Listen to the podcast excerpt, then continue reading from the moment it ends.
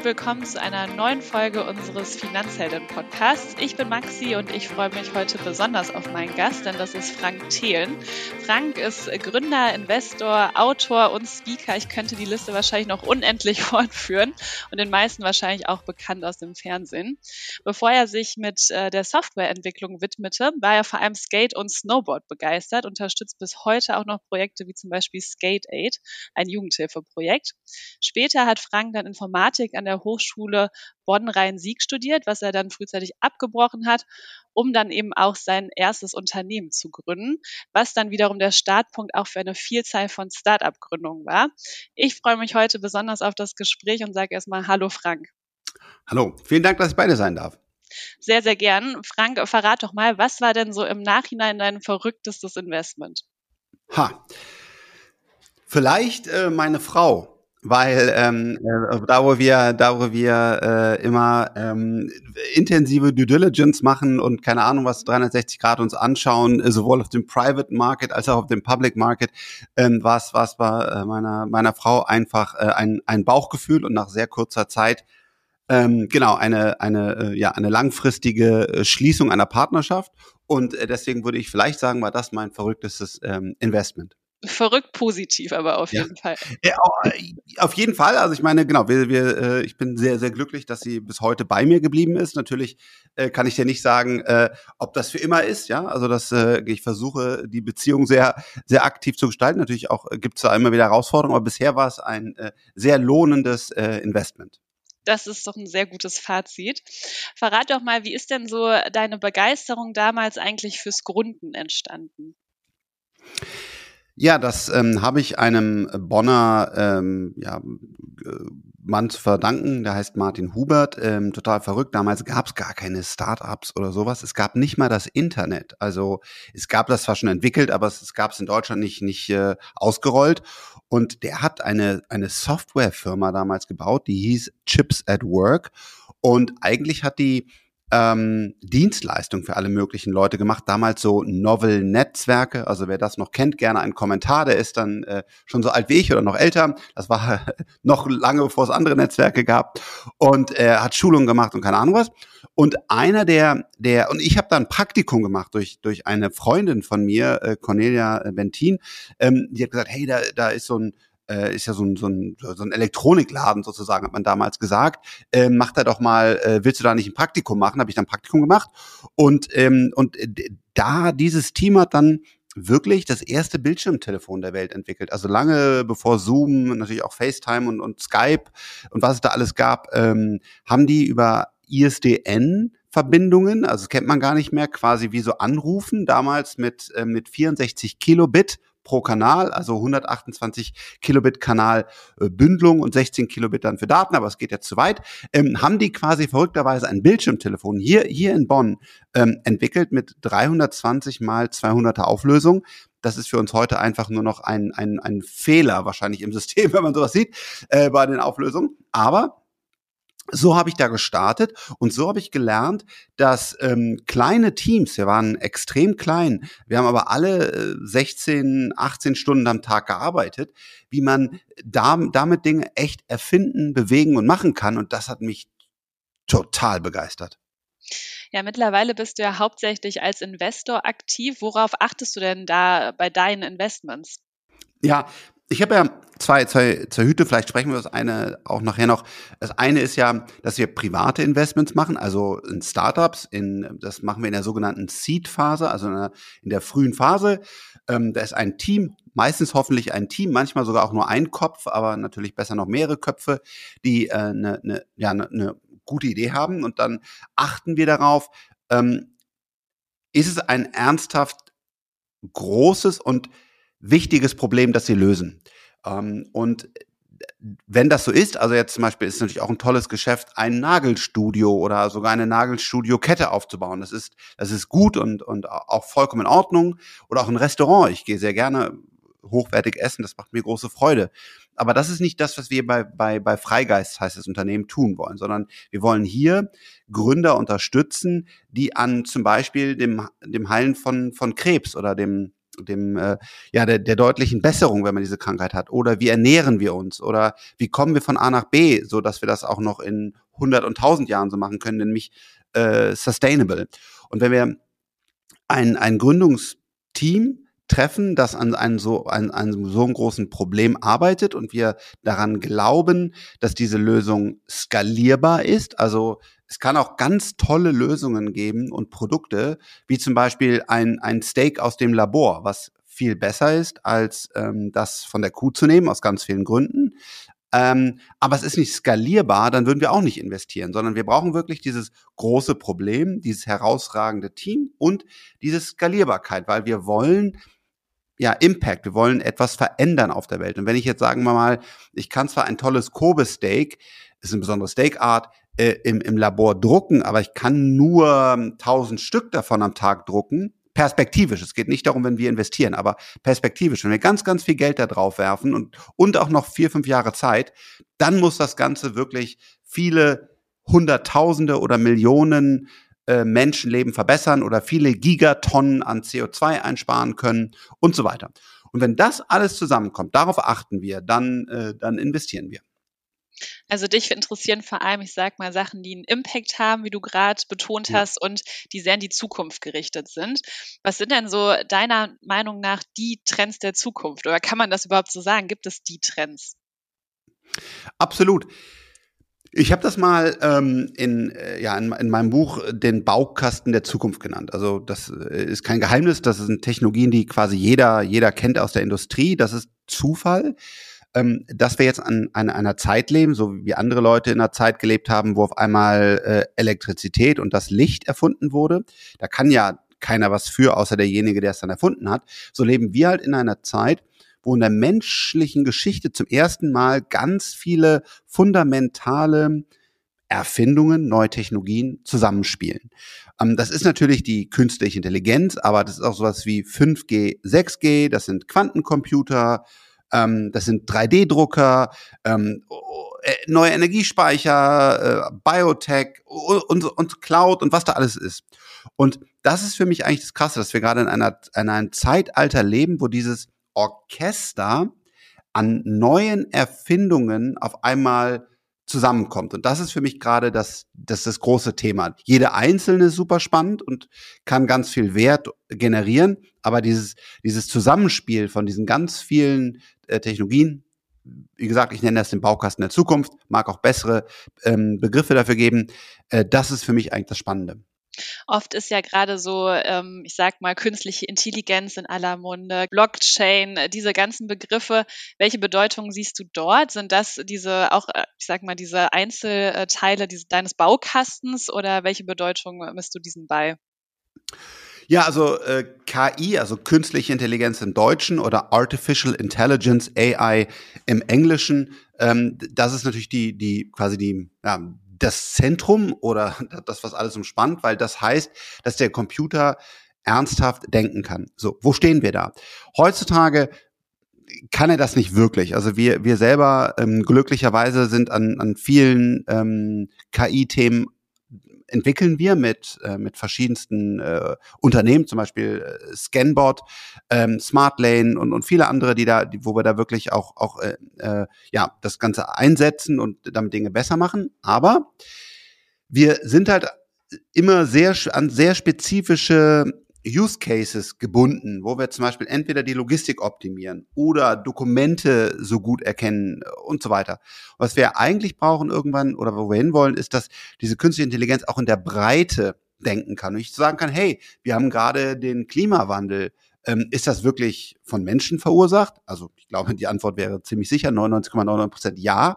Aber okay, super, lieber Computer, was machen wir denn jetzt dagegen? Was sind denn deine Ideen dazu?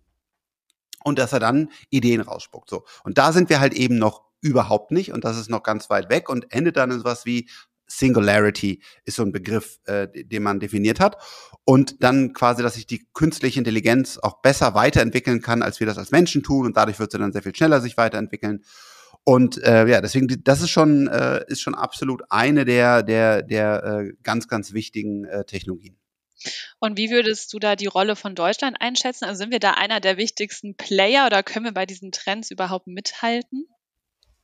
Ja, das ist der einer der, der Gründe, vielleicht der Hauptgrund, warum ich morgens aufstehe. Oder aufstehen würde ich auch sonst, aber vielleicht würde ich dann surfen gehen oder, oder andere Dinge, andere Dinge machen. Ähm, es ist so, dass einfach US mit dem, mit dem Silicon Valley, das ist entstanden durch die, durch die Mondlandung. Ähm, das ja, beschreibe ich in meinem Buch. Das ist äh, super spannend historisch, aber e, egal. Fakt ist heute, die sind sehr, sehr weit führend und haben extrem stark und, und viele kluge ähm, Unternehmen mit einem extremen Kapital. Dann haben wir auf der anderen Seite China, ähm, sehr stark vom, vom Government, also von der Regierung äh, getrieben, auch sehr, sehr, sehr stark. Und dann haben wir Europa, äh, leider sehr weit abgeschlagen. Ähm, und wir haben eigentlich sogar eine gute Forschung. Ähm, also unsere Universitäten sind, sind recht gut. Aber wir, wir kriegen es nicht hin, die PS auf die Straße zu kriegen. Und das ist ein, ein, ein Riesenproblem. Und deswegen versuchen wir hier natürlich mit unseren bescheidenen Mitteln und das, was wir tun können, europäischen Untergründern zu helfen, wirklich große Ideen umzusetzen und wieder das aufzubauen. Weil heutzutage sind wir wirklich weitestgehend, ähm, weitestgehend abgeschlagen. Und äh, wir haben auch tolle Unternehmen, ähm, aber Europa muss aufwachen und Europa muss jetzt Gas geben. Ganz, ganz interessant auch zum Beispiel, wir sind ja das Land der Autobauer eigentlich. Ne, Weltmarktführer. Und ähm, Herbert Dies hat vor, vor wenigen Tagen äh, unter Elon Musk, was ich übrigens total großartig finde, und ich finde auch Herbert Dies ist ein, ein super Volkswagen-CEO, aber ähm, der hat unter, unter einem Tweet von, von äh, Elon Musk, wo er sich auf Deutsch bedankt, dass jetzt die Gigafactory Berlin gestartet ist, gesagt, du bist ist jetzt nicht wortwörtlich, bitte gerne den Tweet ansehen, aber ungefähr in die Richtung, du hast uns gezeigt, wie schnell man Dinge in Deutschland umsetzen kann. Also es braucht einen Amerikaner, Elon Musk, der hier rüberkommt uns dann wieder zeigt, dass wir unser eigenes Red Tape, also unsere Bürokratie, ähm, äh, doch besiegen können, indem wir ganz, ganz äh, progressiv nach vorne laufen. Und das fand ich sehr, sehr maßgeblich. Und witzigerweise gerade Robert Habeck hat jetzt auch gerade äh, gesagt, dass, äh, dass wir at Tesla Speed, das waren seine Worte, äh, unsere, unsere, ähm, unser Energiesystem umbauen müssen. Ja, also äh, das zeigt einfach, äh, die, die, die Vorbilder, die Role Models kommen aktuell nicht aus Europa und das würden wir gerne, gerne ändern. Ähm, zum Beispiel mit so einem Lilium Aviation aus, aus München. Ich glaube, so ein Daniel Wiegand ähm, ist, ist ähnlich klug wie ein, wie, ein, wie ein Elon Musk und auch ein ganz, wirklich ein großartiger Mensch. Ähm, das Unternehmen ist natürlich noch ein Anfängen. Also wir wollen solche, solche großen Dinge auch, auch wieder in Europa sehen, dass Deutschland wieder eine Chance hat. Was glaubst du denn, machen denn dann diese anderen Länder oder beziehungsweise äh, ja, anderen Kontinente denn dann besser? Und also ist es dieser, dieser Vorbildrollenaspekt oder was können wir da vielleicht auch noch von den anderen lernen? Ja, das Problem ist, man sieht jetzt heute so einen Elon Musk gut, äh, am Anfang, ähm, glaube ich, fanden den auch noch viele doof. Ähm, ich glaube, jetzt mittlerweile ist es dann auch klar, dass das äh, gut ist, was er da macht. Oder man sieht so einen Jeff Bezos oder, oder man sieht irgendwie so einen Tencent ähm, äh, in, in China. Und dann sagt man, super, das wollen wir auch haben. Es hat aber alles eine lange Historie. Weil, wie gesagt, im Silicon Valley wirklich, man kann es, man, ich habe so eine Grafik dazu gemacht, man kann wirklich Linien ziehen, wie die Mondlandung mit einzelnen Köpfen und Technologien, weil sie einfach gesagt hat, wir haben unendliches Budget und wir müssen ein Problem lösen, was eigentlich nicht lösbar ist, nämlich auf dem Mond zu landen. Und dafür mussten diese Ingenieure und Ingenieurinnen so 10x, da kommt das übrigens auch her, denken und handeln, dass aber diese, dieses Mindset, diese DNA, was immer das richtige Wort ist, hat sich dann übertragen und daraus ist dann über viele Dekaden das Silicon Valley entstanden, wo auf einmal dann ein Hewlett Packard war und so weiter, wo dann wiederum ein Elon Musk ein äh, Praktikum gemacht hat oder gearbeitet hat und dadurch dann wieder Apple entwickelt hat und so weiter.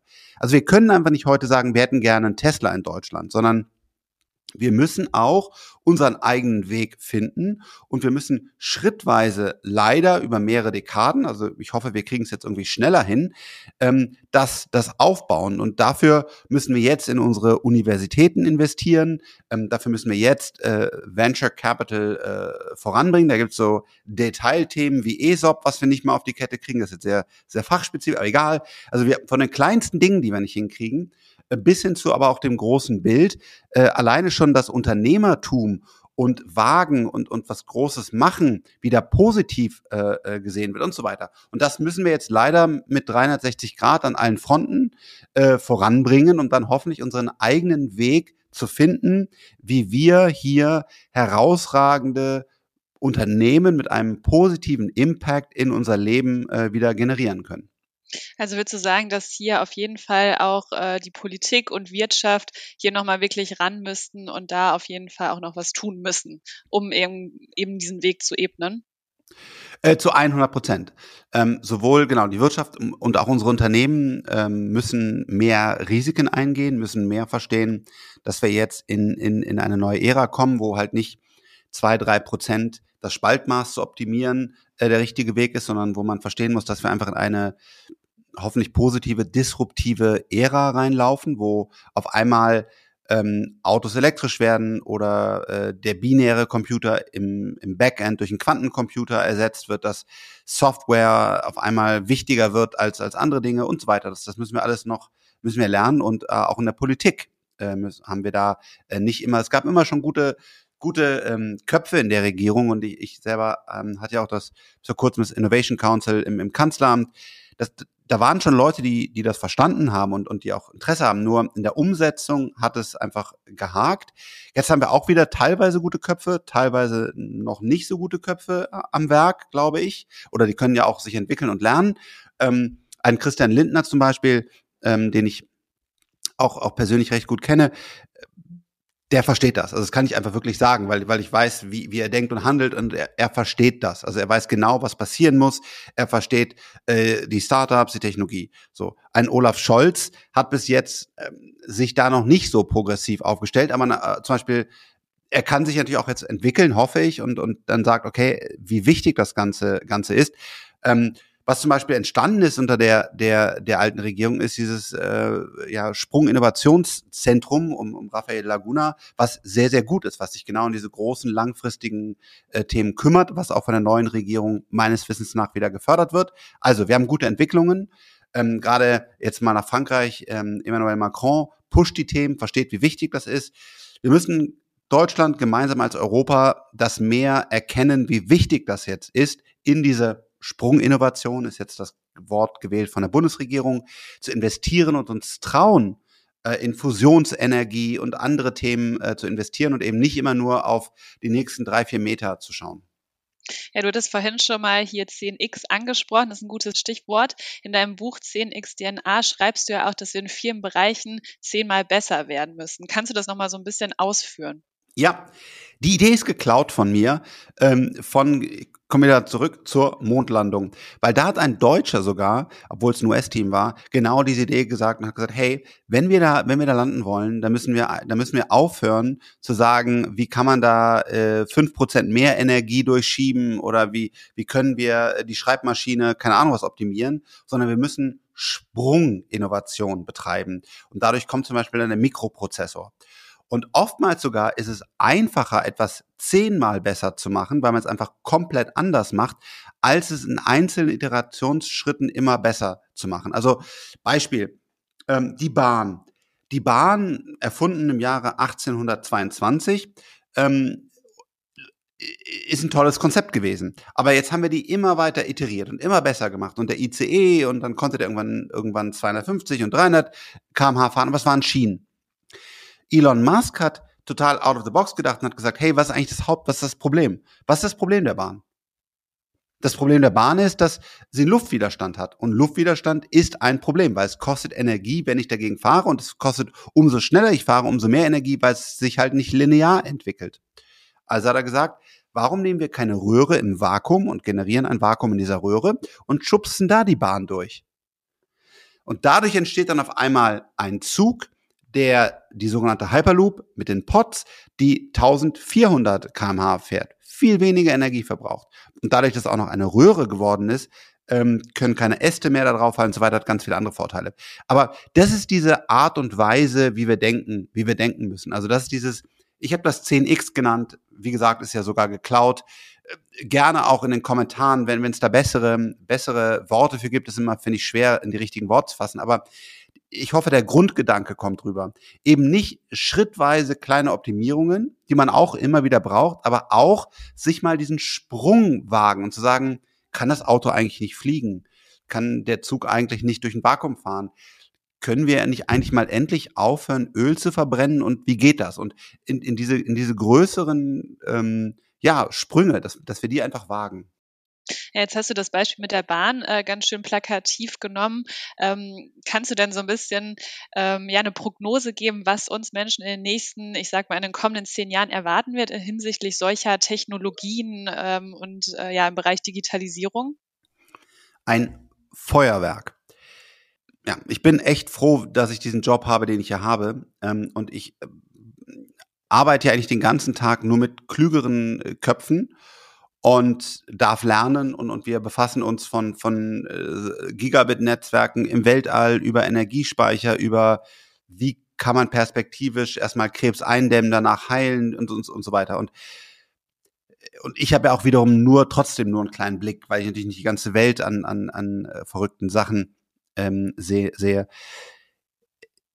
Es ist immer wieder dieser Baukasten der Zukunft kann man sicherlich auch noch einen besseren Namen für finden. Aber wir kommen in eine Zeit, wo auf einmal diese Dinge alle zusammenkommen. Und, und, und deswegen werden wir einfach zum Beispiel aufhören, Tabletten zu nehmen, sondern wir werden lernen, unsere, unsere T-Zellen zu programmieren, unsere NK-Zellen zu programmieren. Wir werden lernen, durch CRISPR ähm, unsere, unsere DNA zu verändern und dadurch wirklich ernsthaft ähm, Krankheiten langfristig und auch sehr kostengünstig zu heilen.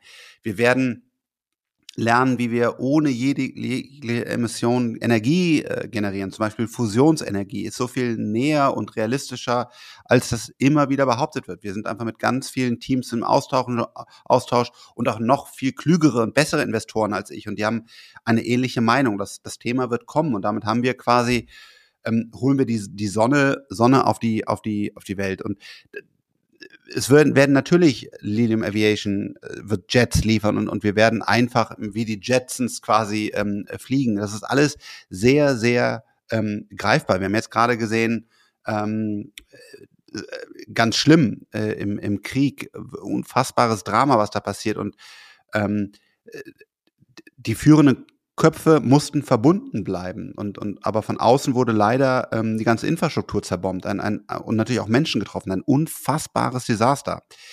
Und dann konnte auf einmal durch, durch Starlink äh, über, das, über das Weltall konnten, konnten sehr, sehr schnelle und zuverlässige Datenverbindungen aufgebaut werden. Das war vor kurzer Zeit einfach gar nicht möglich. Also auf jedem Punkt der Welt, egal wo hoffentlich niemals wieder Krieg herrscht, aber wenn der Krieg ist oder andere Dinge passieren, wo man eigentlich abgeschnitten ist und eben keine Informationen mehr bekommt, kann man auf einmal wirklich an jedem einzelnen Punkt der Welt ein super schnelles Internet mit dem, mit dem kleinsten Aufwand und einem Solarpanel sogar ohne irgendwie externe Stromversorgung betreiben. Eins von wieder ganz vielen anderen Beispielen, was, was passieren wird. Das heißt, was erwartet uns? Ein Feuerwerk im Positiven, aber auch, es wird die größte Herausforderung, die wir haben, weil wir wollen eben nicht, dass wir in eine, eine negative Welt reinlaufen, wo auf einmal vernetzte Roboter die Menschen angreifen. Jetzt mal sehr, sehr verrückt und sehr schwarz-weiß. Und auch da müssen wir besser werden. Wir müssen also jetzt damals über den Atom bis jetzt, und ich Klopfer auf Holz, äh, das wird das auch weiterhin so hinkriegen, dass wir eben keinen Atomkrieg hatten. Ähm, so müssen wir auch hingehen, dass wir ähm, keinen KI, also künstlichen Intelligenzkrieg bekommen. Also wir müssen es regulieren, wir müssen internationale äh, Teams und Organisationen aufbauen. Also es wird auch eine Menge Arbeit damit entstehen und wieder, wieder Regulatorik, die sehr wichtig ist. Aber insgesamt erwartet uns in den nächsten zehn Jahren ein Feuerwerk. Würdest du dann dieses Feuerwerk ähm, aus deiner Brille als durchaus was Positives benennen? Du hast jetzt gerade mal diese Herausforderung angesprochen, aber blickst du positiv in die Zukunft? Absolut. Ich bin da sehr positiv gestimmt und wir versuchen natürlich auch unseren positiven Impact zu haben. Ähm, und aber ich bin halt auch vorsichtig, weil man sieht jetzt wieder, also natürlich jetzt auch mal in Europa, es gibt auch immer an anderen Stellen ganz viele Kriege, Frieden ist nicht, nicht einfach da, sondern wir müssen dafür kämpfen. Und dass Roboter richtig eingesetzt werden, um alten Menschen zu helfen, um Logistik effizienter und besser zu gestalten, das ist nicht garantiert, sondern wir müssen uns äh, äh, da engagieren. Und deswegen ähm, werde ich zum Beispiel ein, ein, ein, Großteil meines Vermögens, wenn ich aus der Investitionswelt rausgehe, wo ich jetzt gerade versuche, positiven Impact zu haben, für Bildung spenden. Weil ich glaube, dass Bildung die Basis für alles ist. Also wenn man, wenn man weiß, dass das, wie man umgehen kann und dass andere Völker keine Gegner sind, sondern dass wir alle äh, eins sind und dass wir vernünftig gemeinsam miteinander umgehen können, was es für Möglichkeiten gibt, ist es extrem wichtig. Das heißt, ich bin positiv, ich glaube an eine sehr gute Zukunft, aber wir müssen alle uns auch wirklich, wirklich anstrengen, um, um, um die Bildung zu betreiben, um die richtigen Politiker zu wählen, um immer wieder auch ähm, Zeit und Mühe nicht nur in unser eigenes persönliches Vorankommen zu investieren, sondern auch ähm, ja, dem Gemeinwohl ein, ein, ein Diener zu sein und, und gucken, dass für uns alle das hier ein, ein guter Planet bleibt. Ja, absolut. Ja, und was können unsere Zuhörerinnen und Zuhörer denn noch dieses Jahr alles von dir erwarten oder in Zukunft? Wo werden wir dich sehen und hören dieses Jahr?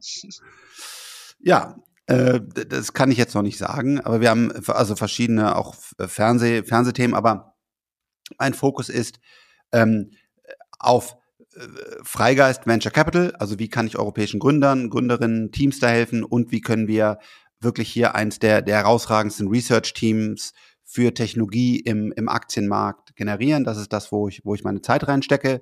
Aber daneben wird man sich sicherlich an der einen oder anderen Stelle auch immer wieder äh, wie auch jetzt äh, hören und auch das ein oder andere Mal sehen. Aber äh, es ist jetzt keine äh, neue Netflix-Serie oder sonst was äh, geplant, weil, obwohl ja interessanterweise da auch viele Anfragen einkommen, aber ähm, es ist nicht das, was ich gerade in meinem Leben machen möchte, sondern ich habe andere Themen. Und äh, deswegen, glaube ich, wird man am meisten hoffentlich hören, was wir, in welche Unternehmen wir alles investieren und wie sehr diese Unternehmen äh, wachsen. Ja, da freuen wir uns auf jeden Fall drauf. Frank, noch meine abschließende Frage an dich. Du hast zu Beginn gesagt, dein bestes Investment äh, ist deine Frau. In was würdest du denn gerne in Zukunft noch investieren? Ja, erstmal in Gründer, die Gründerinnen, die wirklich an großen Problemen arbeiten, wo es auch, wo es auch ein, ein Risiko, ein starkes Risiko ist, dass man, dass man dort Geld investiert. Ähm, das ist das, wo wir uns zu Hause fühlen, weil wir wollen einfach diesen herausragenden Köpfen Flügel Mut geben, ähm, einfach ja es zu probieren. Ähm, Ob es Energieproblem ist, Ernährungsproblem ist und so weiter. Das ist das, wo ähm, genau, wo wir noch noch mehr äh, investieren wollen. Ja, vielen Dank für das Gespräch, Frank, und vor allem äh, danke für deinen Blick in die Zukunft. Sehr gerne, hat Spaß gemacht und auf bald. Ciao, ciao. Tschüss.